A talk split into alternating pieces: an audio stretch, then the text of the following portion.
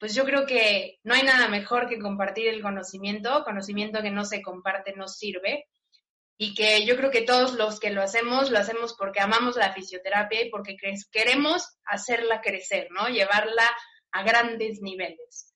Entonces, echarnos este reto en modalidad presencial en línea en la que tú quieras es una satisfacción muy grande y pues para adelante, o sea, es no es fácil, pero creo que podemos construir a nuestros próximos profesionales y que sean mejores que nosotros y que las generaciones que vengan sigan mejorando, no se estanquen. Entonces también está en nuestras manos esta parte y que no vean a la fisioterapia como negocio.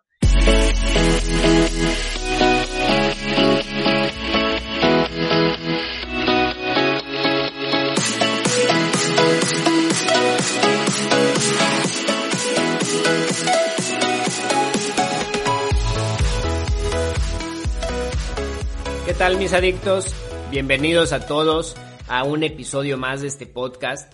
Muchas gracias a todos por sus mensajes y sobre todo a todos los que comparten en sus historias cuando están escuchando un episodio del podcast, porque eso hace que crezca nuestra comunidad y cada vez somos muchos más adictos, así que muchas gracias a todos. Y bueno, pues para el episodio de hoy tengo una gran invitada, ella es Daniela Vera. Dani es una fisioterapeuta mexicana es fisioterapeuta de la Selección Nacional de Voleibol, tanto varonil como femenil, en todas sus categorías desde hace ya cuatro años y también es docente en una universidad en Puebla. Y para este episodio de este viernes de podcast vamos a hablar de un tema muy controvertido y también que se me hace muy importante, que es acerca de la fisioterapia online, pero vista desde un punto de docente.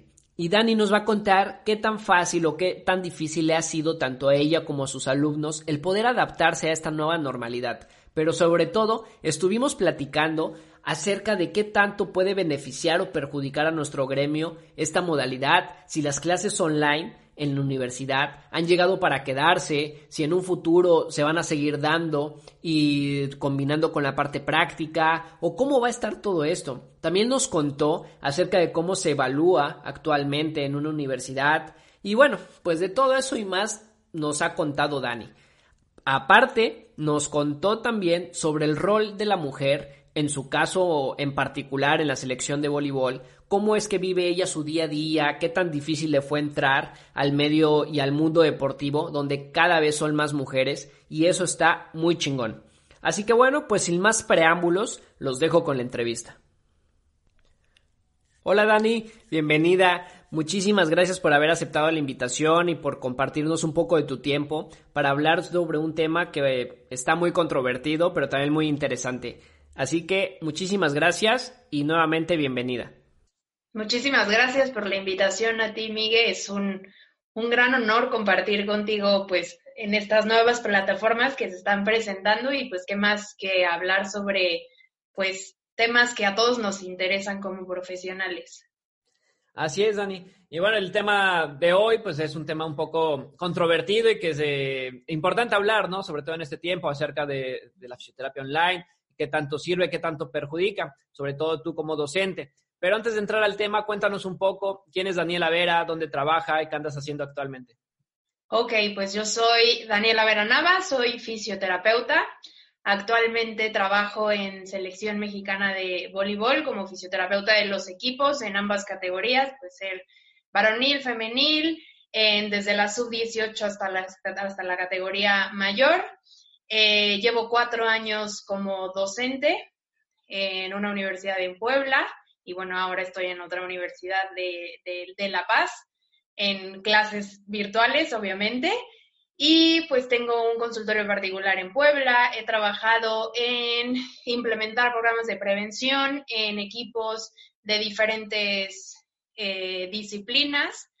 Eh, de, a nivel universitario y a nivel internacional. Entonces, pues sí, tengo experiencia clínica nacional e internacional y pues es, ahora me he eh, enfocado por este tema de la nueva modalidad y del tema pandemia, pues en, en, temas de educación, ¿no? Entonces, pues eso es a grandes rasgos lo que, lo que soy y lo que he realizado. Perfecto, Dani. Y es que, como bien mencionas, el tema es importante, sobre todo tú como docente. Entonces, me gustaría preguntarte, eh, ¿qué piensas acerca de esta fisioterapia online desde la perspectiva como docente? ¿Te ha sido fácil dar clases o cómo ha sido tu experiencia? Cuéntanos un poco. Pues mira, la experiencia al principio yo creo que como todo es, pues no tienes las herramientas, no estás preparado, no sabes si tienes como eh, el Internet, los materiales que se van a, utilizar, el tema de las aplicaciones, el tema de las plataformas para trabajar, digo, ese es el primer conflicto, ¿no? El segundo conflicto es la adaptación del alumno hacia ti.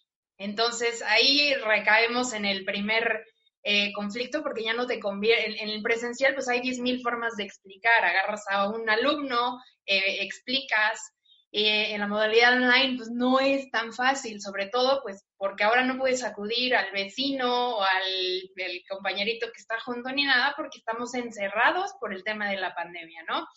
A mí me ha gustado bastante, te voy a ser sincera, pero por las materias que doy, ¿no? Son materias que pues te facilitan el contacto, eh, la forma de explicar, el contacto con el alumno, la dinámica es completamente diferente. Lo que sí me he dado cuenta es que en temas prácticos, pues se ha presentado obviamente eh, pues toda la, discrepancia entre, pues no puedes sustituir el cuerpo presencial con, pues con una imagen o con un video o con algo que no es el cuerpo humano, ¿no? Entonces se pierde la oportunidad de aprender de forma eh, práctica, de forma didáctica y obviamente pues no hay forma de sustituir el, el, cuerpo, ¿no? Sin embargo, creo que es una modalidad que ya está para quedarse. Perfecto, Dani. Y aquí me surge una duda. ¿Te llegaron a capacitar o tú te capacitaste por tu cuenta antes para estar preparada ante esta nueva normalidad de dar clases? Eh, yo creo, sí, sí tomé capacitaciones. hoy en día, ayer tomé una capacitación, desde el inicio de todo esto he tomado capacitaciones. Sin embargo, eh, el sistema educativo en México no está apto para esta modalidad.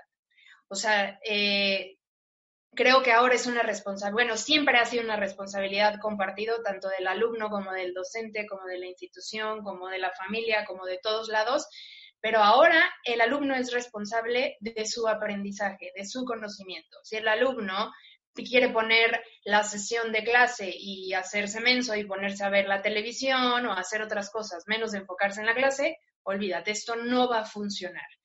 Eh, lo que está sucediendo mucho ahora es que eh, el tema de las calificaciones, ¿no? Ahora no tiene que ser una ponderación tan alta, pues porque no estamos adaptados a este sistema. Sin embargo, creo que no es algo que en el área de la salud sí debe tener un peso. O sea, en el área de la salud no la puedes, no puedes regarla. O sea, no es lo mismo fallar en una computadora o romper la pata de una mesa que tienen solución a generar un, un eh, o tener un error que no sea reversible. Entonces, eh, siento que sí tiene que ser un poco más estricta, aunque sea una modalidad en línea. Las capacitaciones sí han ido cambiando. Eh, empezamos con una modalidad e-learning, ahora es una modalidad B-learning, entonces pues va cambiando esto también. Entonces todas las herramientas tecnológicas y de la comunicación que estamos teniendo actualmente, pues también se están reforzando, ¿no? En México estamos bastante, bastante eh, retrasados en temas de, tecnología. Justamente encontré eh, unos porcentajes donde decía que el 64.2 de la población en México no tiene computadora y el 69.3% no tiene acceso a la conexión de Internet. O si tiene acceso a la conexión de Internet, no tiene eh, el ancho de banda suficiente para reproducir videos, para tener videoconferencias, para descargar audios, para poder tener una interacción a través de estos medios digitales. Entonces, al final sigue siendo deficiente el, pues el acceso a las tecnologías, ¿no? Claro, totalmente de acuerdo contigo en, esa parte. Y mencionas algo eh, muy interesante, que es esa parte de los alumnos, ¿no? Que pues va a depender prácticamente de ellos eh, qué tanto progresan, qué tanto aprenden. Pero hablemos de esos alumnos que tienen buena disposición, una buena iniciativa, que siempre, siempre hay, pero ¿crees que a pesar de eso, las clases virtuales estén complicando el proceso de aprendizaje? Están complicando el proceso de aprendizaje por que las habilidades cognitivas de nuestros alumnos hoy en día no están, no son aptas para este nivel. Si presenciales se vuelve un tema de, no poner atención, eh, problemas para leer, problemas para escribir, problemas para aprender a jerarquizar, a, aprender a, comparar, eh, a describir. Imagínate ahora en una modalidad en línea donde no te veo directamente, donde no, te, no estoy interactuando contigo directamente porque hay una parte donde es una grabación. Entonces, no interactúo, solamente trabajamos a través de tutorías o de asesorías. Es una facilitación del aprendizaje en realidad. Ya no es te doy todo, órale, tú estudiale, sino que aprendemos a construir ese aprendizaje, se le facilita y pues lo intenta razonar, ¿no? Em, es un tema de, de nuestro sistema educativo. Yo creo que en nuestras generaciones todavía nos tocó agarrar un librito, ir a la biblioteca, sacar una ficha bibliográfica, escribirla.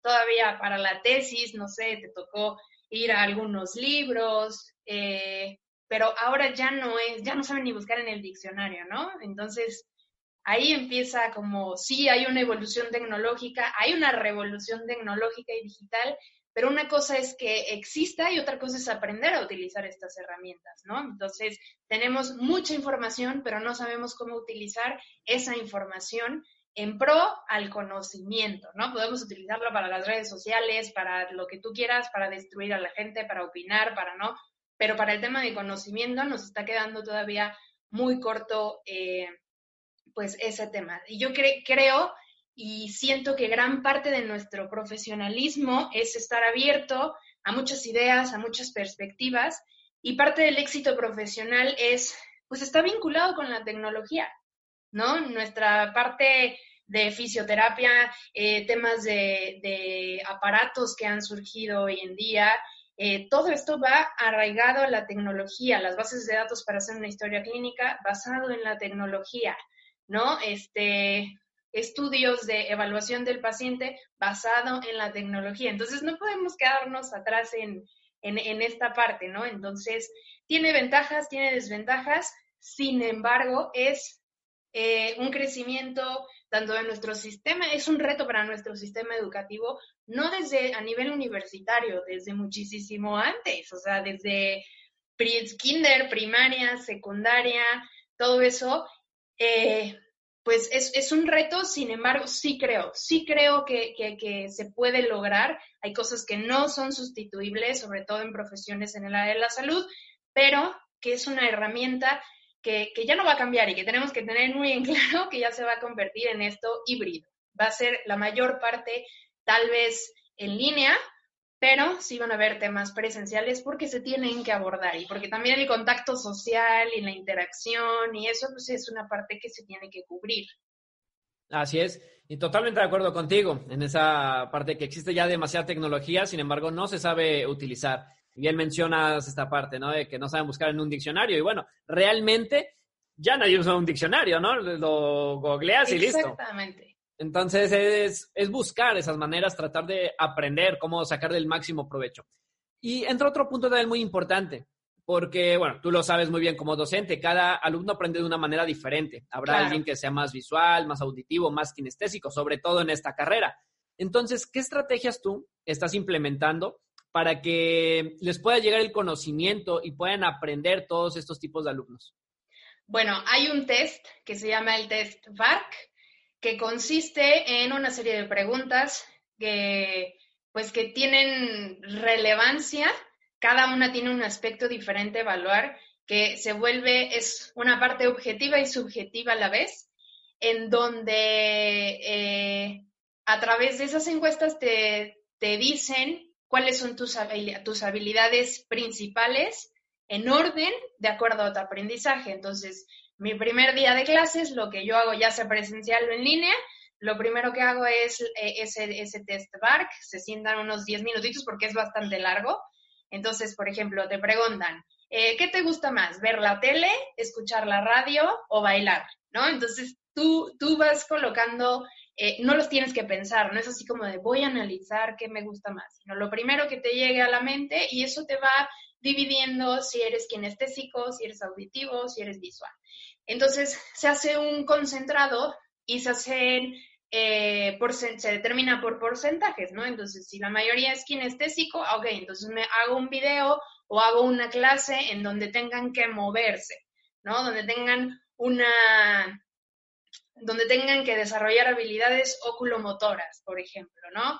Eh, no sé, en las diagonales de FNP que se pongan a hacerlas, ¿no? Que en los huesos del cráneo que se toquen, que hagan un poco más de práctica, ¿no? Hay unos que son auditivos. Entonces, eh, procuro tener un speech o un diálogo ya grabado para que sea eh, muy claro, que se tengan que tocar palabras específicas y los que son pues, visuales, que yo creo que la mayoría somos un poco más visuales, la, la minoría somos auditivos, entonces presentaciones de PowerPoint, videos, dibujos, gráficas, entonces Digo, no me puedo centrar solamente en la mayoría de la población que es kinestésica, auditiva o visual, eh, sino que se van modificando todas estas estrategias a lo largo de la clase.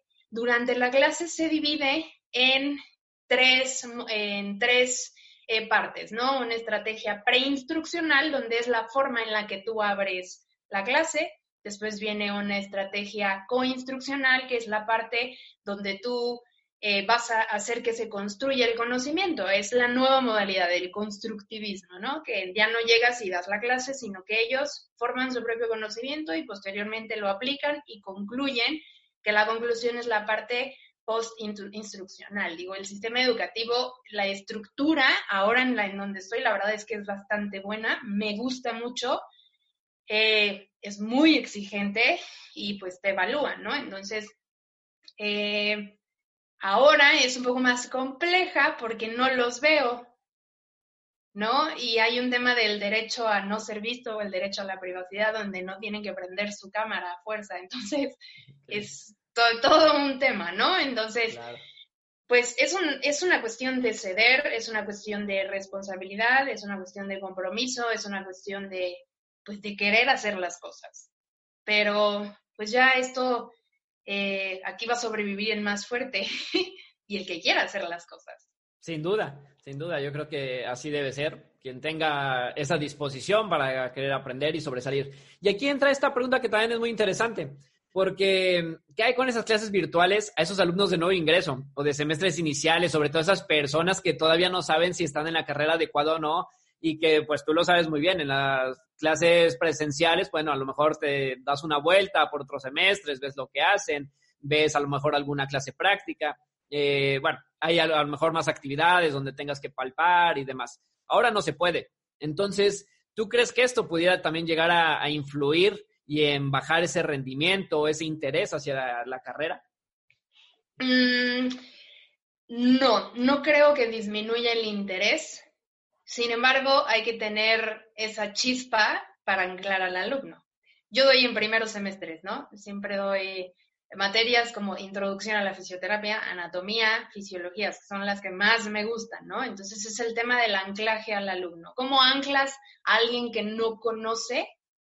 Pues contando experiencias, buscando videos, eh, buscando a alguien que le quiera platicar sobre un tema en específico, eh, hablando de las realidades de la carrera, lo que a mí me pasó en algún momento o lo que a ti te está pasando en un momento, a mí también me pasó en algún momento. Entonces ese tema de la empatía, del anclaje, de pues de saber estructurarte bien, porque no puedes improvisar en una clase grabada. Eso sí me he dado cuenta. Tú podías llegar a clase y ya improvisabas y te sacabas una técnica y lo que sea. Ahora pues estás frente a una computadora, no es como que digas, ah, pues con quién improviso, a ver, ven, ¿no? Entonces, la preparación se está volviendo ahora un tema de, de, de, alto impacto, que es donde muchos docentes están desertando porque dicen, no, yo no puedo con esto, y muchos están buscando más y más herramientas, ¿no? Herramientas digitales como tenemos las de anatomía, por ejemplo, en 3D, también hay de fisiología, también hay de bioquímica, Entonces, tú dices, bueno, yo no las conocía, bueno, ahora las estoy explotando, ¿no? YouTube yo creo que se está volviendo el más explotado de todos hoy en día, pero que también me he dado cuenta que el plagio, que todo ese tema de los derechos de autor se están violando completamente porque pensamos que porque está disponible en la red así debe ser y no es cierto. O sea, pasar un libro en PDF no está bien, este, no es algo, es una mala praxis del, del, docente. Entonces, pues hay que cuidar también esa, ese lineamiento. No, insisto, tenemos mucha información, pero hay que saber aplicarla y no solo para el alumno, para todos los que estamos involucrados en el tema de, pues, de la educación y de la preparación. Ahora estas bases de datos que las universidades decidieron que sí es una buena inversión, porque antes decían que no, eh, le están metiendo a los temas de las bases de datos y bastante bien, pero hay que enseñarles cómo explotarlas, sí, una cosa es tenerla ahí, pero pues, ¿cuántas universidades tienen sus bases de datos y no las saben ni utilizar? Porque aparte les da flojera hablar, escribir en inglés, piensan que si no encuentran el artículo en español es porque no existe. Pero es buscarlo en, en, otro, en, en, inglés, o sea, se abren muchísimas más herramientas. ¿Sabes qué? Se abre nuestra realidad. Exactamente. Porque esa es nuestra realidad. Total, totalmente de acuerdo contigo. Y aquí entra otra parte también muy importante, lo que considero yo muy importante, porque mencionas también eso de que, bueno, entra, busca, o a lo mejor no busca bien, pero también entra esa parte donde la parte emocional, a lo mejor también el hecho social, pues de no tener gente, de no salir, ya irá dependiendo, ¿no? Qué tantos cuidados esté teniendo el, alumno. Pero entra también esta parte de la frustración, muchos temas a nivel personal que tiene que sobrellevar ese alumno. Y más ahora, ¿no? En estos tiempos donde el alumno se frustra ya más por todo, eh, bueno, tiene más carga emocional, por así decirlo. Entonces, yo que sé que apenas han retomado las clases, que debes llevar poco tiempo iniciando las clases, pero si te llegaras a enfrentar con alguno de estos alumnos frustrados o que tú detectaras que está afectado emocionalmente por esta falta de convivencia, esta falta de querer hacer las cosas bien y que no le salgan, ¿qué harías? ¿Cómo lo, lo abordarías? Yo creo que gran parte de esa frustración y pues que incentiva la deserción del alumno es pues, la falta de motivación. Eh, hay muchos que que no tienen ni idea de qué hacen ahí. Yo creo que todos ingresamos así a la, a la, a la universidad. Digo, no puedes tener una certeza de que eso es lo que quieres porque ni siquiera lo has vivido y no lo has probado, ¿no? Entonces tienes como ese aspecto, eh, la ilusión de, haber, de empezar una nueva etapa con tus amigos, de que la fiesta y esas cosas pues ahora no es tan viable. Pero yo creo que el secreto es el acompañamiento del alumno, el estar preguntándole cómo vas, si tienes dudas. Eh, no solo, yo siempre digo, no, si tienes dudas, no me preguntes solo de mi materia. Soy fisio, te puedo ayudar en otras cosas, ¿no? Eh, hay situaciones personales donde el alumno trabaja, enfermedades en casa, discapacidad en casa, eh, temas económicos difíciles, temas de violencia difíciles, donde pues el alumno a veces te dice, pues yo sé que eres mi maestro, pero, pero pues pues, ¿a quién se lo cuento, no? ¿A quién se lo cuento? ¿Quién, ¿Quién va a empatizar conmigo para que entienda cuál es mi tema dentro de la institución? Entonces, cuando el alumno se siente acompañado y no se siente olvidado, y no es que les resuelvas la vida, ¿eh? es que seas empático, ¿sale? Y no puedes ser empático 100% porque no vives la situación en la que vive él, pero puedes entender cuál es su situación, ¿no? Entonces, esa es la clave, la, el acompañamiento con el alumno y que, y que seamos empáticos en que es una situación difícil tanto para ellos como para nosotros, pero que ahí vamos y que tenemos que salir adelante porque no hay otra opción, porque rendirse no es una opción, ¿no? Y que si no le van a echar ganas y que si no quieren estar ahí, que no pierdan el tiempo y que mejor busquen qué sí quieren hacer y en dónde sí quieren estar. Porque qué flojera estar algo en algo en donde no quieres estar y todavía estás pagando por eso. Entonces, pues mejor no, mejor siéntate un rato, tómate unos días, tómate una, dos semanas o el año, si quieres, tu año sabático, pero encuentra qué es lo que realmente te mueve. Porque cuántos frustrados no encontramos que ni hacen su trabajo, ni ayudan y nada más están sangrando a la gente. Así es, y afectando a, a todo el gremio, ¿no? Entonces, eh, esto también tiene mucha relación porque mencionas esa parte de la interacción con, con el alumno. Pero si de por sí esa interacción en, un salón de clases, a veces para algunos alumnos es complicado, ¿no? Personas son más introvertidas, esa interacción a lo mejor no de preguntar, les da más pena. ¿Tú crees que ahora esta modalidad se puede facilitar para que pregunten más o, al contrario? ¿Crees que se sientan más intimidados de que alguien lo esté grabando y después lo estén eh, pues repartiendo ahí entre ellos? ¿O tú cómo ves esa situación? Fíjate que a mí es donde más me han preguntado pues porque no los estoy viendo, ¿no? Entonces, si no tengo contacto y pues no se van a burlar de mí y nada de eso, pues me escribo en el chat y con eso es suficiente para resolver mi duda. Entonces, siento que ahora se está explotando esa parte, pero porque la parte de no me ven. Exacto. ¿No? Entonces, es, pues es un arma de dos filos, la verdad. Eh, yo creo que la, el, la buena interacción en un, o la dinámica de un grupo se lleva a través de las reglas del juego, ¿no? Decir, desde el principio de las reglas soy súper dura. Sí, me veo muy amigable, lo que quieras, pero las reglas son las reglas y las reglas están para cumplirse, ¿no? Y no son reglas en tontas con así de tienes que traer las calcetas blancas, eso no me interesa. Para ser buen profesional hay que ser buena persona. Entonces, el respeto, la honestidad y yo todo gira en torno al, al respeto. Entonces, si tú rompes cualquiera de esas eh, reglas, pues no estamos en la misma dinámica, por favor, adiós. ¿No? Entonces, de ahí gira en torno a todo y yo creo que la situación actual gira en torno a los valores y al ser, eh, pues, buenas personas, ¿no? Ese siempre ha sido como el... Si yo tengo valores, si yo soy respetuoso, soy honesto, eh, ¿por, qué, ¿por, qué, tendría que lucrar con el dolor de la gente, no? ¿Por qué, te, por qué tendría que, que, ser intruso, no? Así ¿Por qué es. tendría que, no? Entonces, de ahí recae todo, desde tu formación personal. Así Entonces, es.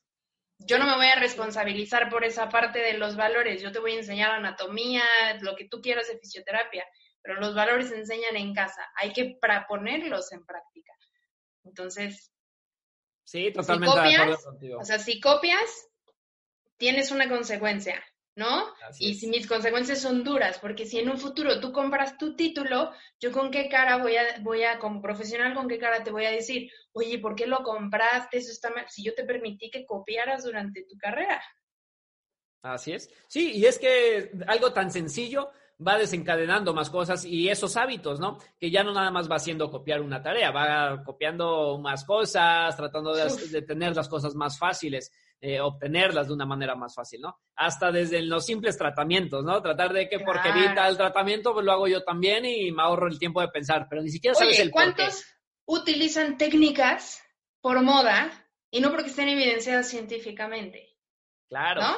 claro. Ahora, creo que también un tema importante es que eh, todos sabemos que en, en, México tenemos nuestro propio gremio, que haga las cosas o no, es, es un tema, pero creo que si eh, nuestro gremio, nosotros como fisioterapeutas, nos juntáramos en crear un plan de estudios unificado, sí, está padre. En Puebla hay el mayor número de, de escuelas de fisioterapia en México, ¿no? y hay 10.000 tipos. Pero, ¿por qué en una escuela se da anatomía 1 y en otra anatomía, en anatomía 2 y en la otra solamente se da anatomía 1, ¿no? Deberíamos unificar un plan de estudios donde ciertas materias se tengan que tomar sí o sí y pues cada universidad tenga su libertad de, de materias optativas, ¿no? Claro. Porque si no se unifica esto, ¿Por qué unos salen como fisioterapeutas y unos como kinesiólogos y unos como terapeutas físicos y otros tienen TO y otros, ¿ya me entiendes? Entonces, nosotros mismos no estamos educando a nuestra sociedad. Porque tú pregúntale al paciente la diferencia entre un terapeuta físico y un fisioterapeuta y te va a decir que el profesional es el fisioterapeuta. Porque el terapeuta físico, pues no, ese qué hace. ¿no? Sí, Entonces, sí, sí. si nosotros mismos no, no, unificamos nuestra propia carrera, nuestra propia profesión, pues ¿quién lo va a hacer? Buscar un ejercicio, un, unas leyes de, que, que, rijan nuestro ejercicio profesional, no tendríamos tantos intrusos. Así es, ¿no? y es que Entonces, un simple hecho tan básico, ¿no? O sea, tan básico, todo lo que puede llevar a cabo. Y me parece eh, sensacional esa, esa idea. Pero bueno, es muy complicado esa parte de, unirnos todos y demás, que suena fácil, pero bueno, la realidad es que también hay muchos egos eh, o envidias, demás, pero ojalá algún día pudiera establecerse esa, esa Y que no se nos olvide que es en pro de la fisioterapia, que no es en pro a Daniela Vera, no es en pro a Miguel, no es en pro a Juanito, es en pro de la fisioterapia y que a todos nos conviene. Claro, y, tampoco en pro de ninguna técnica ni nada. No, nada. Claro, total, total, Dani. Pues retomando el tema, me gustaría preguntarte algo que yo creo que lo has observado y yo creo que también en su momento lo, lo has cometido porque pues esto también es algo nuevo para ti. Entonces me gustaría preguntarte, ¿cuáles serían los errores más comunes que has cometido o que has visto en esta nueva normalidad? errores. Eh, el no tener una rutina. O sea, al principio me pasaba que sí, normal, mi horario presencial entraba a las 8 de la mañana y salía a las 2 de la tarde, ¿no? Entonces, pues yo decía, ay, pues es en línea, pues me levanto siete y media, me echo mi cafecito, lo que tú quieras y ya empiezas a trabajar, ¿no? Y empiezas a trabajar y el tiempo corre y pasan las 2 de la tarde, las 3 de la tarde, las 4 porque sigues en la computadora que sí corrigiendo, las 5 de la tarde, las 6, por, por eso todo el mundo dice que el, trabajo en línea es el doble. Sí, es un poco más de carga, pero también es el que no sale, el, el, no tener una rutina, ¿no? Entonces yo siempre aconsejo que tengas una rutina eso, eso fue mi primer error. Empezó a las 8 de la mañana y terminaba hasta las 8 de la noche, porque pues, no tenía, pues, aparte no tenía otra cosa que hacer porque no podía salir de mi casa, ¿no? La otra es el no planear. Cuando no planeas, tus clases son un fiasco, porque, pues porque estás hablando de todo y nada a la vez. Entonces, la planeación de tu clase se vuelve algo estratégico, o sea, es la piedra angular. La otra es las reglas del juego, ¿no? Al principio, pues, ¿cómo pones reglas en una modalidad en, online? Pero cuando te conectas y ves que todos ponen GIFs, memes, en el chat lo usan, se graban, se, le empiezan a aventar unos con otro, se empiezan a, a, hacer como a rayar en la pantalla, entonces se pierde el control, ¿no? Entonces las reglas del juego son básicas. Eh, en cuanto a, conducta, comportamiento dentro de la modalidad y también dentro de la entrega de los, pues de los trabajos o de todo eso, ¿no? La otra es, eh, pues la interacción. Yo la verdad es que, eh, pues sí, al principio les pedía que apagaran las cámaras porque la calidad de la llamada es malísima cuando la prendes. Y bueno, hay una modalidad en la universidad donde estoy que es una modalidad dual. Entonces tenía en un salón 70 alumnos. Entonces en una clase de 70 alumnos, con viendo sus caritas así y, pues te distrae, ¿no? Entonces les pedía que los apagaran, pero después de un tiempo ya sentía que solo le hablaba a la, a la pantalla y pues no había nadie con quien interactuar. Entonces lo, intentaba hacer una dinámica al inicio, prenden sus cámaras, cómo están, pase de lista, lo que tú quieras, después las apagamos y después la volvemos a prender, ¿no? Y también llevas un poco de la, de la, del control de la asistencia, ¿no? Que estén realmente ahí. Pero repito, no soy mamá, si la quieren tomar, la toman, si no, no, si la quieren prender, la prenden o no. Pero eso también yo siento que la regué porque perdí ese tema de interacción personal con el alumno, ¿no? Eh, eh, las vías de comunicación. Eh, siempre tener una sola vía de comunicación, porque si no se convierte en la plataforma 1, en la plataforma 2, en el teléfono 3, en el correo institucional 4, en el correo personal. Entonces ya no sabes por dónde revisar, por dónde ver, se te pasa el en los temas, se te pasa todo, entonces solamente una vía de comunicación. Sí, eso. Y no utilizar los personales. Eso sí, por siempre tacharlo. Ni redes sociales ni nada. Eso no es un medio de comunicación institucional de ningún tipo. Entonces, eso sí, descartarlo. Eh, ¿Qué otra cosa? Em, pues yo creo que ya. Creo que ahora he comprendido la situación de cada uno de mis alumnos, que presencialmente pues no lo notaba. pues porque nada más puedes verlos a ellos pero no ves a través de ellos, ¿no? Y ahora que te dan la oportunidad, pues, de entrar a su casa a través de una cámara, eh, puedes entender por qué no llegan a tiempo. Tengo alumnos que para conseguir la red de internet tienen que viajar media hora. Eh, tengo alumnos que trabajan a través de sus celulares, todo lo hacen a través de sus celulares y pues les es difícil, ¿no? ¿Qué más? Eh, he sido más abierta en ese tema, ¿no? No, no ser tan, tan rígida y tan estricta porque me cayó el 20, desafortunadamente hasta ver, no creer. Y bueno, ahora nunca he puesto en duda lo que me digan mis alumnos, pero ahora es más evidente.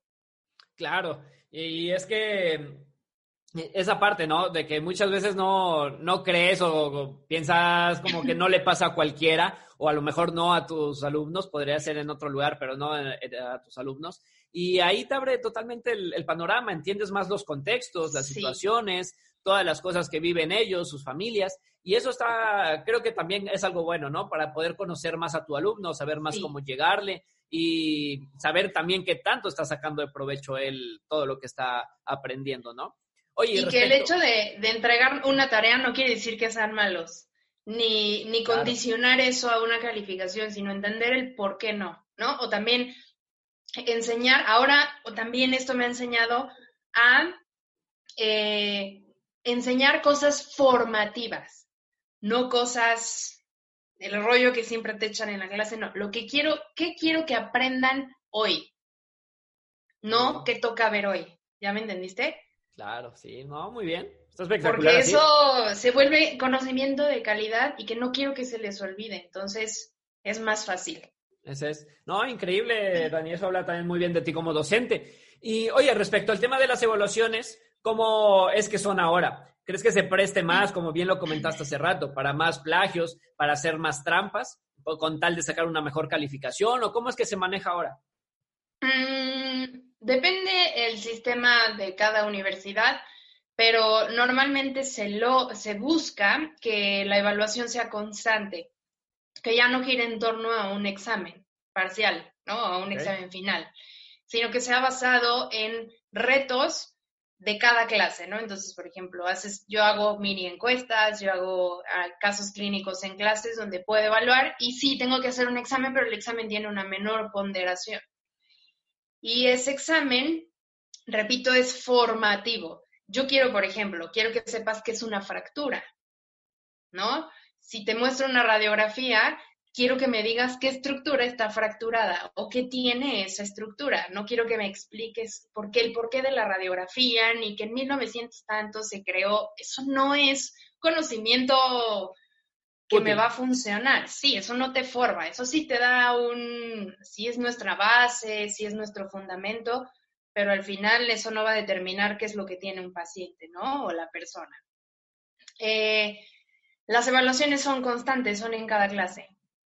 Y una evaluación final que se puede promediar o puedes hacer un proyecto o pero ahora ya no gira en torno a una, a un examen. Y también ahora los modelos de enseñanza es que tú le das parte de las herramientas con las que tiene que trabajar. Entonces, eh, yo no les doy los artículos, yo hago que entren a buscar el artículo. Entonces ya interactúas con dos partes, la parte tecnológica y la parte de investigación. Entonces, eso es muy bueno. ¿Y tú estás a favor o en contra de este tipo de evaluaciones? Y cómo, bueno, ya nos irás contando ya después, ¿no? ¿Cómo es que te ha ido? Porque te digo, es ahora muy pronto. Pero ¿tú crees que tengas mejores resultados evaluando de esta manera que en un examen? Eh, pues fíjate que estuve en el cuatri pasado, el que fue primavera, y estuve en verano. Entonces, pues ya me ha funcionado. En el cuatro en primavera sí fue un desajuste, fue un desastre porque tenía una materia práctica, entonces se pospuso la materia práctica y entonces esa materia práctica nunca llegó, entonces se tuvo que hacer un video, entonces se evaluó a través de un video, ¿no? Entonces se vuelve todo bien complejo. Eh, pero en, el, en los cuatro meses que fueron de mayo a agosto, me funcionó bastante bien la forma de evaluación porque la enfoqué a lo formativo. Ya no hice un examen de 30 preguntas, ¿no? Ya fue un examen de 15 preguntas formativas, ¿no? Donde quise reafirmar si realmente los conceptos básicos los dominas y si te pongo un caso clínico, tienes la capacidad de solucionarlo con esos conceptos básicos, ¿no? Entonces ya con eso es una ventaja, eh, sobre todo por la materia en la que di. No quiere decir que todas las materias funcionen, ¿no? Es, es un reto, una práctica clínica, ¿cómo, cómo, cómo vas a evaluar en línea? Así es. Y eso también te, te quería preguntar. ¿Tú consideras que estas clases virtuales deberían quedarse implementadas ya para siempre? ¿Y en qué porcentaje, si es que sí, en qué porcentaje crees que deberían aplicarse, sobre todo en fisioterapia, que tiene mucha parte práctica, la mitad de la carrera, y de ahí pues, prácticamente todo es ya eh, de hacer, ¿no? Con alguien, tener a alguien. Entonces, ¿tú cómo ves esa parte? Mm, pues yo creo que sí se va a quedar la modalidad híbrida. Porcentajes, ahí está difícil, porque depende del semestre, ¿no? Pero yo creo que de primer a tercer semestre o va a ser la mayoría en línea y posterior a eso se va a volver eh, ya presencial, ¿no? Algunas presencial, las prácticas se van a volver en, en, el aula y lo que no, pues va, ¿no? Que el problema es que va a ser la mayoría. Entonces, a lo mejor dividirlas, ¿no? La mitad de tu cuatri, la mitad de tu materia va a ser en línea y la mitad va a ser práctica, puede ser una, un tema. Eh, pues las rotaciones y eso pues lo tienes que hacer presencial, tu servicio social tiene que ser presencial, no hay opción. Repito, no hay forma de sustituir al paciente. Yo siempre les digo a mis alumnos, cada uno de los que estamos aquí somos una oportunidad diferente de aprender. Somos 35 diferentes formas de aprender, porque tu clavícula no es la misma a la mía, ni a la de Juan, ni a la de María, ni a la de Pedro. Entonces, tú decides si quieres hacerlo o no. Entonces, eh, sí se va a quedar la modalidad, es un hecho. O sea, el sistema de educación va a cambiar en tema online, pero necesitan cambiar la estructura de educación desde primaria. O sea, yo entiendo que ahora los papás se están volviendo locos dándoles clases en línea, pero eso es una enseñanza a tu hijo, ¿no? También, o sea, tú claro. le vas a enseñar a tu hijo a cómo a aprender a aprender. Así es, sí, sí, sí, totalmente de acuerdo contigo. Y bueno, Dani, ya para ir finalizando un poco sobre este tema, que es un tema muy amplio, ¿tú qué consejo les darías tanto alumnos como docentes, colegas que son docentes, que llegan a escuchar este podcast, y para que puedan mejorar su rol en las clases y sobre todo, algo que mencionaste y que se me hace muy importante, cómo mantener la motivación. ¿Cómo mantener la motivación? Yo creo que cada uno tiene lo que, lo que los mueve, ¿no? O sea, la razón por la que tú entras a estudiar algo es porque algo te movió o tienes la cosquillita ahí. Nadie tiene certeza de lo que, lo que entramos porque no hemos vivido eso. Sin embargo, eso, el enamoramiento, es un proceso de enamoramiento, ¿no? O sea, empiezas desde cero, conoces, indagas, a veces dices, ay, no, esto no me gusta, pero a lo mejor habrá otra cosa que sí te guste, se va compensando, encuentras el equilibrio hasta que ya te, te enamoras, ¿no? Entonces, eh, la motivación es individual. Eh, lo que sí es que no se queden en algo en lo que no están a gusto. Eso es también parte de la, de, la clave del éxito de como estudiante. La otra es que aprendan a explotar a sus docentes. O sea, yo hoy en día digo, me gustaría regresar a la universidad para explotar a todos esos docentes que tuve. Sí los exploté, pero ahora quiero explotarlos más, ¿no? Y que, que, lo hagan ellos, que tengan, tienen, tienen excelentes docentes, o sea, yo creo que el que se atreve a ser docente, porque no estudiamos para eso, estudiamos para fisioterapia, no estudiamos para enseñar fisioterapia, ¿no? Entonces, los que se aventaron ese reto de hacerlo, pues que sean agradecidos y que también aprendan a explotarlos y que sean comprometidos con lo que quieren hacer, ¿no? La fisioterapia no solo es la práctica, es la, es la parte de investigación que no hay en México, necesitamos eso en México, la, parte de investigación. Eh, otro consejo que les daría a los docentes que se aventaron el reto, eh, pues yo creo que no hay nada mejor que compartir el conocimiento, conocimiento que no se comparte no sirve. Y que yo creo que todos los que lo hacemos, lo hacemos porque amamos la fisioterapia y porque queremos hacerla crecer, ¿no? Llevarla a grandes niveles.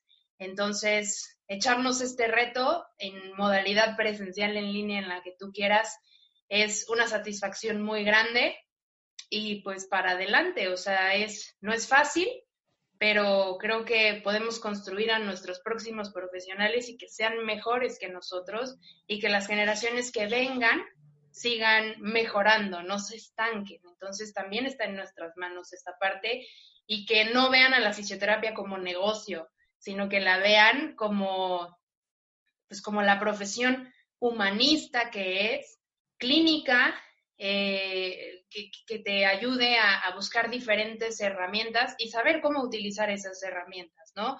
Esa es una de las bellezas de la fisioterapia, que tiene diferentes gamas, diferentes posibilidades de abordar a un mismo paciente, pero una cosa es que estén y otra cosa es que funcionen. Y no hablar de mi experiencia.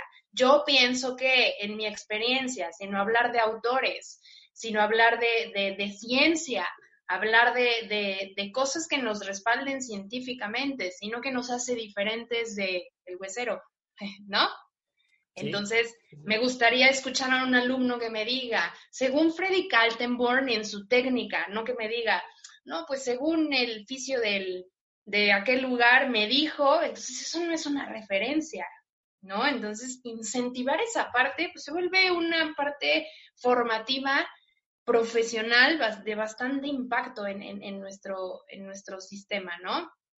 Eh, y pues al alumno que, que, pues que le sigue echando ganas, esto es un reto para todos, no solo para ellos, pero el que si creen en ellos mismos y si creen que, que, que esto de verdad les gusta y que creen que puede ser parte de su vida, pues que para adelante, no hay opción para echar un vistazo hacia atrás, a menos que para agarrar impulso y seguir subiendo, ¿no? Eso es como, como lo más, lo que me gustaría como transmitirles a, nuestros futuros colegas o a nuestros fisios en formación. De lujo, Dani. Me encantó la, respuesta y los consejos. Me parecen espectaculares todos y de mucha utilidad. Ya por último, Dani, pues normalmente pasamos a unas preguntas que les hago a todos los invitados para que pues los que nos escuchen puedan conocerlos más. Y en tu caso, te voy a hacer dos preguntas en una, porque es algo que últimamente me han preguntado muchas colegas y es por eso que también he invitado a muchas mujeres que están en el medio del deporte, porque siempre me preguntan, ¿qué tan difícil es entrar en el medio del deporte profesional? Y la otra pregunta es, ¿qué consejos les darías a esas colegas que quieren formar parte de ese ámbito? Cuéntanos tus experiencias. Ok, híjole. Bueno, este, para entrar en el tema de, del deporte, pues la verdad es que a mí no se me hizo difícil. O sea, te voy a ser sincero, eh, afortunadamente me, toqué, me, me estuve con personas, compartí con personas que el género no les era relevante, ese es el punto número uno. Dos, que se fijaron más en mis habilidades profesionales, mis habilidades clínicas, y pues también en mis habilidades en el trato con las personas, en, que también el meterte en el medio del deporte sí es complicado por el tema, pues por el tema de, de la convivencia, ¿no? O sea, sí es un tema bastante difícil, o sea, es difícil en el tema de, pues, cómo te llevas con los jugadores o con las jugadoras, el que tú entras, o sea, ellos son una familia y tú vas a entrar a formar parte de esa familia, entonces tienes que, conocer a cada una de esas partes, el poner límites, aprender a poner límites. Y pues creo que los límites principalmente a veces nos los ponemos nosotras mismas por pensar que somos mujeres y que eso mismo genera que la gente nos perciba así. ¿No? Entonces, también ser un poco más aguerridas, un poco más eh, fuertes, un poco más seguras de lo que somos.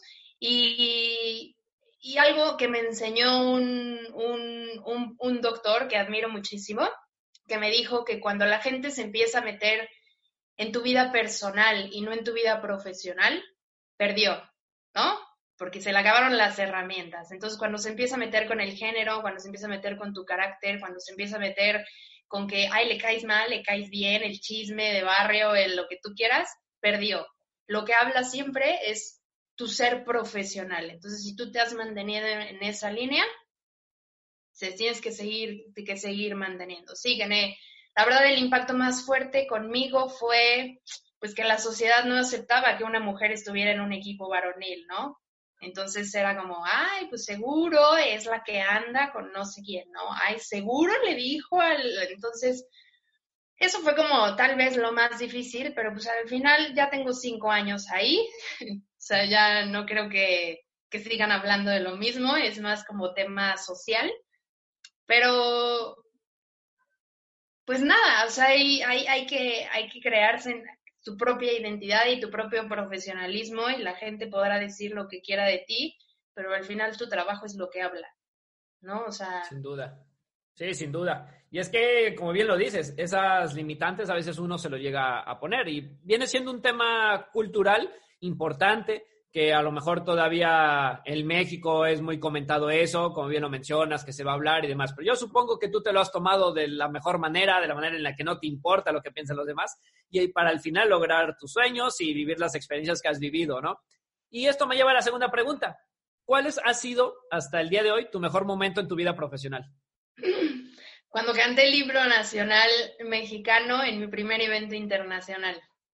Ahí así sentí, o sea, se me puso la piel de ave impresionantemente. Yo creo que hasta quería llorar, porque fue algo como muy, muy, una, una emoción súper intensa. Sí, eso fue nunca, siempre lo cuento y ese ha sido mi mejor momento. Donde todo e, ese esfuerzo y todas esas críticas te dejaron de importar, ¿no? Y supiste que valió la pena todo. Sí, sí, sí. Sí, sin duda. Y ya por último, Dani, si tú fueras la host de este podcast, ¿qué te preguntarías? ¿Qué me preguntaría? Tintín. Mm, mm, mm, Oye, qué difícil. A todos les cuesta, no te preocupes. Qué difícil. ¿Qué me preguntaría? Eh, ¿Cuáles son mis retos o cuáles son mis retos actuales, tanto profesionales como personales? ¿Y cómo te las contestarías? Ay, sí. Yo creo que mi reto profesional hoy en día ha sido la parte formativa. Es, es, algo en lo que he evolucionado, es algo en lo que me quiero, eh, quiero seguir creciendo porque quiero que nuestros futuros fisioterapeutas sean mejores que estas generaciones que crecimos con eh, pues temas deficientes como planes de estudio, oportunidades de prácticas, eh, temas de investigación. Digo, a mí nunca me motivaron en el tema de investigación en la universidad. Eh, ellos ya tienen muchos alcances, muchas cosas a su disposición, bueno, que las aprendan a utilizar, ¿no? Y que aprendan a discernir entre quién me avala, como tomando un curso, por ejemplo. No es lo mismo que te avale Taquis que te avale Marinela, a que te avale eh, cualquier asociación de fisioterapia, la WCPT, la CLAF, lo que tú quieras.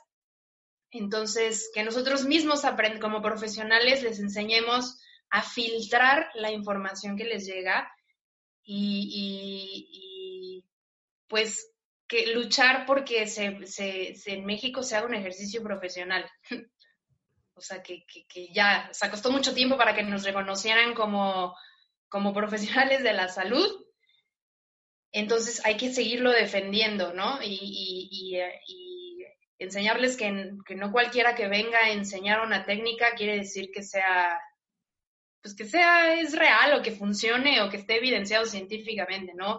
Aprender a, a separar lo que sí y lo que no, aprender a discernir lo que, lo que es ciencia y lo que no es ciencia, porque porque es, la fisioterapia es ciencia, sí tiene una parte de artística, pero es porque trabajas con las manos, ¿sí? No es porque se ha inventado ni nada, o sea, eso. Y personalmente, pues, a trabajar como toda esta parte de, la inteligencia emocional enfocada a, eh, pues, a la formación, a la transmisión de, pues a la enseñanza social hacia nuestros pacientes sobre la fisioterapia, eh, seguir luchando contra, contra que si el, es lo mismo el que te truena los huesos todavía, porque actualmente seguimos con eso, entonces como seguir utilizando esas herramientas emocionales y pues seguir fomentando, ¿no? La cultura de la salud, de la promoción y de la prevención. Entonces, es como, son como mis grandes retos. Y hacerlo bien, o sea, no nada más saber qué sale. Perfecto, Dani, pues que así sea. Ya por último, eh, mencionanos si tienes eh, alguna red social donde te puedan contactar para ir para alguna duda, algo que haya salido del tema o simplemente que quieran preguntarte algo relacionado a, tu parte laboral. Ok, pues en Instagram estoy como arroba danvera10, danvera10. En Facebook estoy como Daniela Vera. Y creo que esos son, es donde más, o sea, es donde más estoy más constante en esas redes, en esas redes sociales. Perfecto, Dani. Pues queda abierta la invitación para que vuelvas a, formar parte ahí de, otro episodio. Y bueno, igual y ya hablando a lo mejor de un tema más clínico, donde nos puedas compartir mucho de tu conocimiento. Y, y, pues nada, agradecerte por tomarte el tiempo, habernos contado un poco de tu experiencia, la verdad es que es un tema muy interesante que eh, habla muy bien de ti como docente, todo lo que estás haciendo y bueno, qué mejor manera de motivar a la gente que ha tomado este reto, como bien lo mencionaste, ya sea docente o alumno, ¿no? Así que muchas gracias, Dani. Muchísimas gracias a ti por la invitación y pues sí, estaremos al pendiente, seguiré escuchándote en tus podcasts y pues bueno, me da muchísimo gusto que profesionales como tú sigan incentivando esta parte de, de de los diferentes temas que nos competen como profesionales, digo, y la, y la, la calidad de personas que has invitado, o sea, mis respetos, te reconozco mucho ese esfuerzo, muchas felicidades y qué honor tener colegas de esta magnitud.